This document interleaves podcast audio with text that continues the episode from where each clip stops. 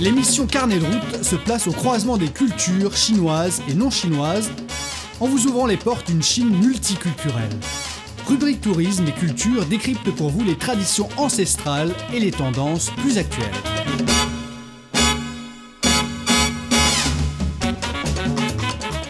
Bonjour à tous, bienvenue à l'écoute de notre émission Carnet de route. Nous visiterons en compagnie de notre journaliste Mingjuli les lacs et les montagnes de la préfecture autonome de Liangshan de la province du Sichuan au sud-ouest de la Chine.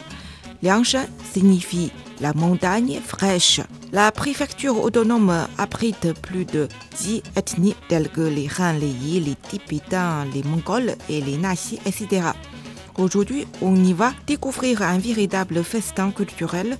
À part les beaux paysages, on aura également un aperçu de la société unie où les femmes règnent et les mariages traditionnels n'existent pas. Le royaume des femmes de l'ethnie Mosu. Nous commençons notre voyage dans la partie la plus ancienne de la ville, le district de Lizhou. Depuis l'Antiquité, c'est un passage important de l'itinéraire de la route de la soie du sud vers le Yunnan et l'Asie du sud-est. Le climat y est très doux et il y a un grand nombre d'anciennes demeures ornées de belles sculptures traditionnelles qui portent les traces de l'histoire. Et ensuite, on se rendra avec Mingjuli au centre-ville de Xichang chef-lieu de la préfecture autonome de l'ethnie de Liangshan, qui se trouve au bord du lac Qionghai, le deuxième plus grand lac de la province du Sichuan. Grâce à son climat agréable et ses beaux paysages, la ville de Xichang est devenue la destination préférée des touristes. Là, notre journaliste Mingjuli a même fait un tour en vélo autour du lac et a découvert la forêt de terre de Huanglian, ce qui est rare dans le monde. La forêt de terre est un paysage géomorphologique spécial formé dans des conditions physiques, topographiques et géomorphologiques spécifiques. Et de retour de la forêt de terre, notre prochaine étape est un restaurant spécialisé en cuisine locale. Là, le chef cuisinier Peng Sibin nous a préparé des plats parmi les plus célèbres de l'ethnie, dont le caractéristique est de conserver la saveur originale des ingrédients. Bon, à cette présentation, on part tout de suite en voyage. Bonjour et bienvenue dans Carnet de route où nous découvrirons ensemble le meilleur de la Chine. Je m'appelle Minjuli, mais appelez-moi Jui. Dans cet épisode et le suivant, nous visiterons les lacs et les montagnes de Liangshan au sud-ouest de la Chine. Ici, les cultures de neuf minorités ethniques sont bien vivantes, en l'occurrence celles des Yi, des Mongols et des Tibétains. Située sur l'itinéraire sud de l'ancienne route de la soie, cette région a été parcourue il y a longtemps par des commerçants. Cette chaîne s'étend de part et d'autre de la frontière entre les provinces du Sichuan et du Yunnan. Nous sommes du côté du Sichuan, dans la préfecture autonomie de Liangshan. Liangshan abrite la plus grande population de Yi en Chine. Mais il existe également d'autres groupes ethniques ici. Alors, paysage magnifique et culture ethnique riche, que demander de plus? Aujourd'hui, pourquoi ne pas commencer notre voyage dans le chef-lieu préfectoral de Liangshan, connu sous le nom de Xichang? On dit que cet endroit est 50% urbain et 50% composé de lacs et de montagnes. Je suis donc 100% impatiente de découvrir cet endroit avec vous. Allons-y. Nous commençons notre visite dans la partie la plus ancienne de la ville, le district de Lizhou. Contrairement à la plupart des villes anciennes les plus célèbres de Chine, qui sont devenues assez commerciales et prospères grâce au tourisme, Lizhou reste un lieu très authentique. Pendant que les habitants vaquent à leurs occupations, Joué part en exploration. En espérant qu'elle n'entre pas illégalement chez quelqu'un. Elle tombe sur une cour abandonnée, une ancienne et grande demeure, dont les recoins poussiéreux murmurent les histoires étouffées des siècles passés. Joué se demande à quoi ressemblaient les familles qui vivaient ici autrefois. Lizhou était autrefois l'accès nord de la ville de Sichuan. C'était un district prospère car c'était un passage très important sur l'itinéraire sud de la route de la soie et aussi une base stratégique pour les armées. Quelques siècles plus tard, ce district est un peu défraîchi, mais vous pouvez encore voir des vestiges de son passé glorieux. Il y a sept rues principales à Lizhou. Et au fur et à mesure que Joué les parcours, elle tombe sur quelques grandes demeures avec cours. Certaines maisons sont dans un état avancé de délabrement, mais beaucoup sont en plein essor et transformées en magasins, tenus par des descendants des occupants d'origine. Aucun d'entre eux ne semble se soucier de Joué. L'histoire de Lizhou remonte jusqu'à la dynastie des Ming, entre les 14e et 17e siècles. Bien que la plupart des bâtiments qui subsistent datent de la dynastie suivante, la dynastie des Qing. Néanmoins, on ne voit pas souvent de l'architecture originale des Qing, avec de jolies nouvelles décorations bien sûr. Ceci cependant est la découverte préférée de Zhui dans l'enceinte de la famille Tang. C'est un lit ancien rare et finement sculpté, généreusement orné de dorures. Sa deuxième chose favorite, ce petit hibou. Bien, assez d'histoire pour le moment, examinons le Sichang actuel. Le centre-ville se trouve au bord du lac Qianghai, le deuxième plus grand lac de la province du Sichuan.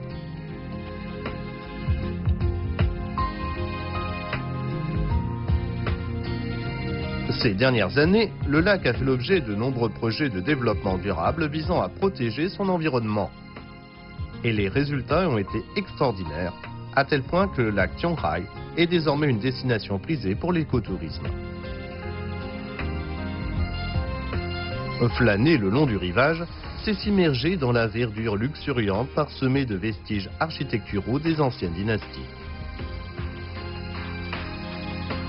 C'est une purification extraordinaire des poumons et de l'âme.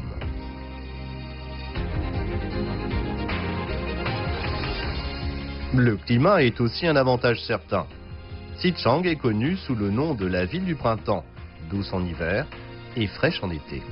Apparemment, elle bénéficie de plus de 2300 heures d'ensoleillement par an, soit en moyenne 6 heures et demie chaque jour de l'année.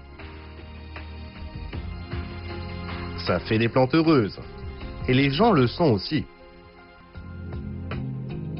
Xichang a également reçu un autre surnom, la cité de la lune, car il semble que le clair de lune ici est particulièrement brillant.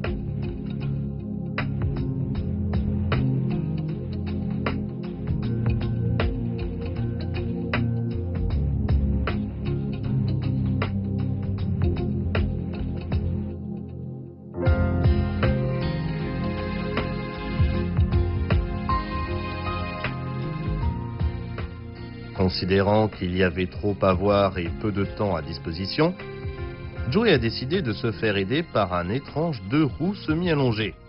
Donc, avec un moindre effort, elle peut quasiment tout voir.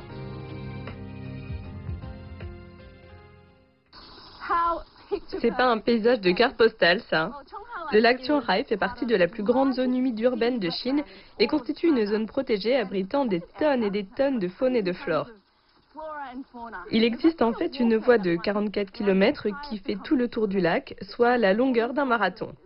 Vous pouvez donc choisir de marcher, de faire du jogging ou, comme moi, de le faire à vélo. Si vous êtes lassé de la vue, ou plus probablement encore de faire du vélo, vous découvrirez plusieurs endroits sacrés où vous pourrez faire une pause spirituelle. Faites une prière, brûlez de l'encens, faites le plein de paix intérieure, puis reprenez la route.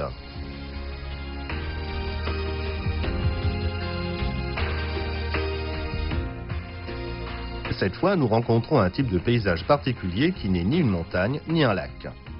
Il s'agit de la forêt de terre de Huangyan. Et par terre, nous ne parlons pas de notre planète d'origine. Il s'agit d'une forêt de terre. Ça ne semble peut-être pas très attrayant, mais en fait, cette forêt de terre est magnifique à sa manière et assez rare. Ici, dans la forêt de terre de Huanglian, ces monticules étranges ne sont pas des formations rocheuses, ce sont des sols compactés. C'est étonnant qu'ils ne se soient pas complètement érodés depuis leur création il y a 80 à 100 millions d'années. Il semblerait que la meilleure façon de profiter de cet endroit est de se promener et peut-être d'utiliser son imagination. Alors est-ce une forteresse médiévale ou un chien ou des champignons gigantesques? Les forêts de terre telles que celle-ci n'existent que dans une poignée d'endroits en Chine, car elles nécessitent des conditions spécifiques pour se former, notamment des mouvements tectoniques, et certaines autres conditions pour durer, notamment un climat sec. En parlant de conditions spécifiques, celle qui concerne jouer dans l'immédiat, c'est la faim. Au centre-ville de Xichang, Jouer se dirige vers un restaurant qui s'appelle Asignon, ce qui signifie en langage chanter et danser ensemble. La journée fut longue et épuisante, mais très enrichissante ici à Sichuan. Alors il est temps pour moi de me sustenter. Et qu'y a-t-il au menu ce soir? De l'authentique cuisine ethnique I. Et la meilleure chose à faire est d'obtenir un laissez-passer VIP en cuisine. Bonjour. Bonjour. Bienvenue à Alcignogno. Merci. Aujourd'hui, en venant ici, vous allez essayer quelques plats les plus célèbres des I. Ah, c'est super. Génial. En cuisine, Pang Shebin laisse libre cours à son talent de chef. Il exerce ce métier depuis 20 ans et se concentre sur les plats I depuis 8 ans. Les gens de cette ethnie aiment les saveurs un peu acides et épicées, mais la clé est de conserver les saveurs originales des ingrédients. Ici, à Assignogno, la présentation est un autre élément important. Ça, c'est un plat que toutes les familles servent, le mouton. Ces plats sont typiques de la région. Prenez votre temps et goûtez-y. Bon appétit.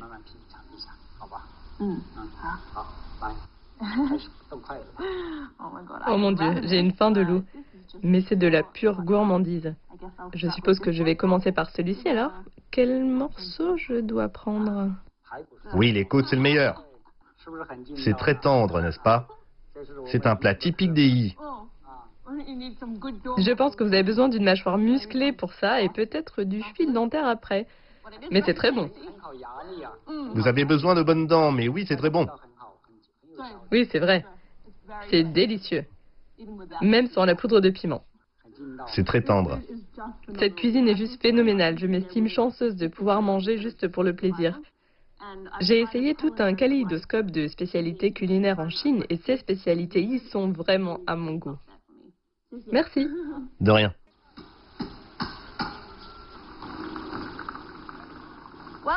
Nous sommes maintenant dans la partie méridionale de la région des monts Daliang, dans un district appelé Huili. Cet endroit est connu en Chine pour sa profusion de grenades et de poteries émaillées vertes. Alors voyons un peu ce que nous allons découvrir. Le district de Ruidi est situé à l'extrémité sud de la préfecture autonomie de Liangshan. Et en plein cœur de la vieille ville, un rituel ancien marque le début de la journée. En cette période de Qingming où la nature se réveille, la cérémonie de cloche à l'aube et de tambour au crépuscule rend hommage à la longue histoire de notre district.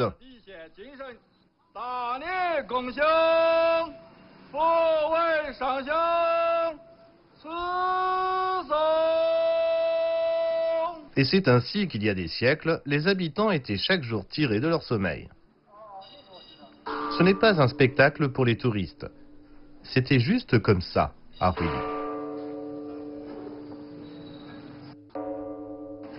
L'histoire de Ruely remonte à plus de 2000 ans.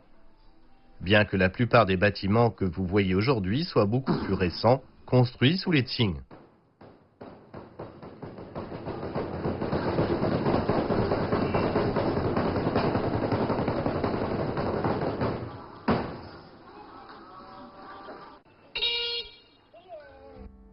Lizhou que nous avons visité précédemment, Rueli était également le siège d'une importante garnison militaire et un centre du commerce. Il y a une allée particulièrement célèbre ici. On dit que chaque famille qui vit dans l'allée Ketia a eu au moins un membre qui a réussi des examens impériaux. Dans une famille renommée, trois générations successives ont réussi ces examens connus pour être particulièrement difficiles. La vieille ville a également attiré de nombreuses familles riches et influentes qui ont émigré d'autres régions, d'où un nombre important de grands ensembles résidentiels comme celui-ci. De nos jours, chacun abrite plusieurs familles et les cours sont ouverts aux visiteurs. C'est très intéressant de voir comment les gens personnalisent leur espace de vie tout en respectant les traditions esthétiques. Des endroits comme celui-ci sont à la fois austères et raffinés. Parfois, vous pouvez apercevoir les traces d'un somptueux âge d'or, comme ces décorations de toits en poterie émaillée verte.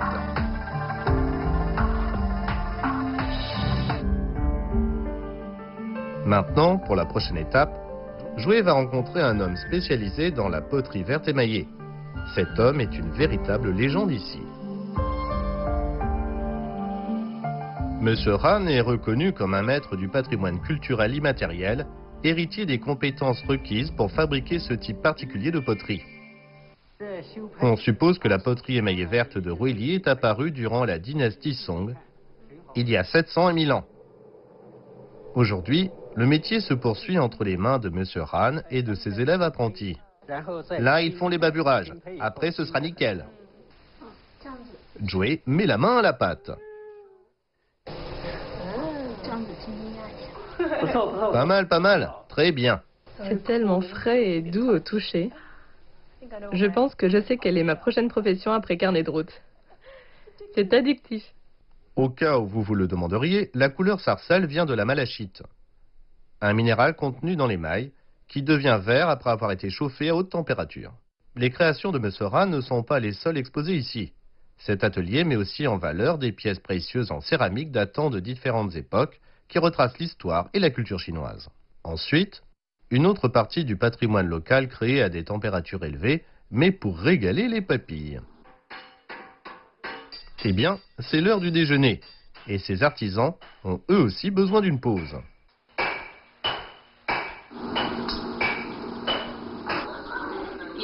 Et voilà, j'ai attendu ce moment toute ma vie. Donc nous sommes dans le restaurant le plus célèbre de Huili et nous allons essayer le plat sûrement le plus populaire ici, ou du moins une spécialité locale réputée. Donc on doit d'abord faire sa propre sauce? Oui, ça s'appelle Shui. Nous, les gens de Huili, on mange des fondus tout le temps. Oui, surtout quand on a des invités, on fait une fondue avec un réchaud en cuivre. Le réchaud en cuivre de Rueli est emblématique de la région. Et ses couches succulentes de viande et de légumes cuits ne sont-elles pas tombées? Tout requinqué, nous nous dirigeons vers la périphérie de Rueli, où les collines sont recouvertes de verdure. Les grenades auraient été introduites en Chine le long de la route de la soie pendant la dynastie des Han, il y a plus de 2000 ans. Quelqu'un a alors découvert que le sol et le climat de Rueli convenaient parfaitement à leur culture. À présent, cette région est la plus importante dans la production de grenades de Chine. Il y a 256 familles dans le village. L'année dernière, le village a gagné 60 millions de yuan, soit 28 000 yuan par habitant. 34 ménages ont gagné plus d'un million de yuan chacun. Plus de 200 autres ménages ont gagné plus de 100 000 yuan chacun. Nous sommes devenus riches grâce aux grenades. Vous pouvez l'ouvrir juste comme ça? Oui. Regardez comme c'est magnifique. C'est comme un coffre plein de rubis. Ce fruit se prête à beaucoup de recettes comme les currys et les cocktails. En Chine, la grenade a une valeur symbolique. Vous pourrez peut-être deviner avec tous les graines qu'elle contient. Eh bien, c'est un symbole de fertilité. Je me demande quel est le taux de natalité dans ce village. Nous sommes maintenant à l'ouest des monts Daliang. C'est en fait là que la province du Sichuan rencontre la province du Yunnan. Et ça, c'est le lac Lugu. C'est une destination touristique très populaire où vivent les Mosuo. Cet endroit est également connu en Chine comme le royaume des femmes. Je vais demander à un guide local de me faire faire le tour du lac et de me parler un peu aussi de sa propre culture qui est vraiment unique.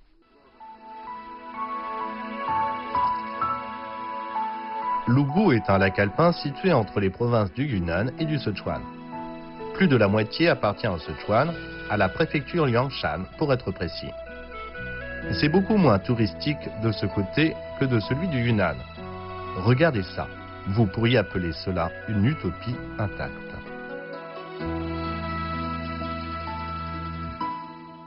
Plusieurs groupes ethniques vivent le long des rives du lac.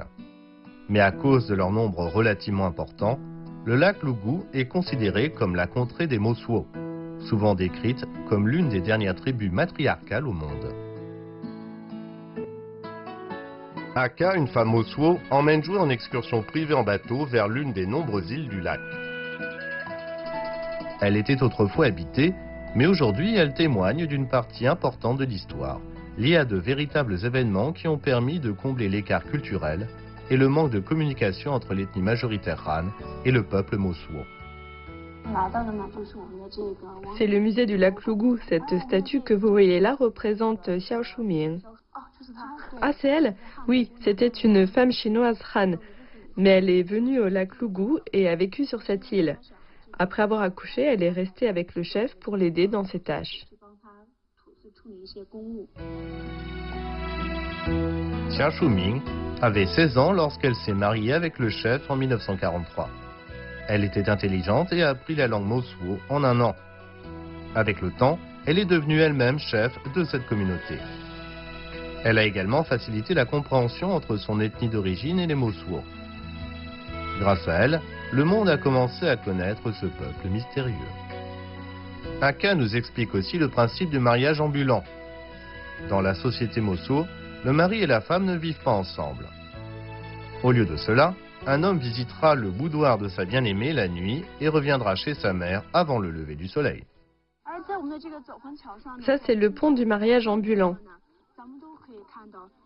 À l'aube et au crépuscule, vous verrez les silhouettes de nombreux hommes sur le pont. C'est un raccourci, on l'appelle le passage vert du mariage ambulant. Les femmes sont libres de choisir et de changer de partenaire à leur guise. Les relations peuvent durer une nuit ou toute la vie. Le mariage ambulant est l'aspect le plus connu, mais peut-être le moins compris de la culture mossois. Cela semble très simpliste et très romantique. Les relations sont basées sur une affection mutuelle. Il n'y a pas de divorce ni de lutte pour la garde. Je pense que cela remet vraiment en question le concept presque universel du mariage et c'est vraiment très intéressant.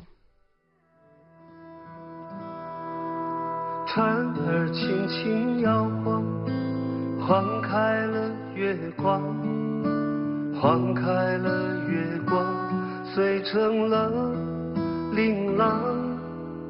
莫忘记了时间，只记得你啊，在泸沽湖上，在泸沽湖上，风儿悄悄歌唱，唱开了。繁华，敞开了繁华，温柔了山岗。我得到了世界，只因为你啊，在泸沽湖上，在泸沽湖上。Fascinant, n'est-ce pas Les femmes dirigent le ménage et prennent toutes les décisions d'affaires. Les biens immobiliers sont transmis aux femmes et les mères ont tous les droits parentaux sur leurs enfants. Les enfants sont élevés par leur mère, leur grand-mère, leurs oncles et leurs tantes. En langue mosuo, il n'y a pas de mot pour père, monogamie, jalousie, illégitimité. Joe espère sincèrement que les Mosuo parviendront à préserver leur style de vie unique. Mais à quoi ressemble la vie dans une communauté Mosuo Lorsque Joe est invité dans la pièce principale d'une maison traditionnelle Mosuo pour assister à un rituel important dans la vie d'un enfant, elle saute sur l'occasion. 就是他那是姑娘那那是，你不看那是不跟你说说话娘那不，这这年就这这别别，我没说你那是，哎，咱那没说个就大金家做民警就不看吧，这岁数嘛个这个不拉人吧，当年都说的哥哥出人到当年那来住，这那是年就跟着也。这一那么快就这些干人也不给留住，花家子他怎么说？你说说这这个旁边家人那是？C'est la cérémonie de la majorité, qui est organisée lorsqu'un enfant a entre 9 et 13 ans. C'est un chaman qui décide de l'âge. C'est un grand moment. Les garçons et les filles se débarrassent de leurs vêtements d'enfants en échange de tenues colorées pour adultes et ont désormais le droit de participer à des cérémonies religieuses. Pour les mères, c'est un après-midi fort en émotion. Pour Joey, ces quelques jours ont été extrêmement enrichissants dans les monts Aliang, et la rencontre avec la communauté Mosuo du lac Lugu a été la cerise sur le gâteau, jusqu'à présent.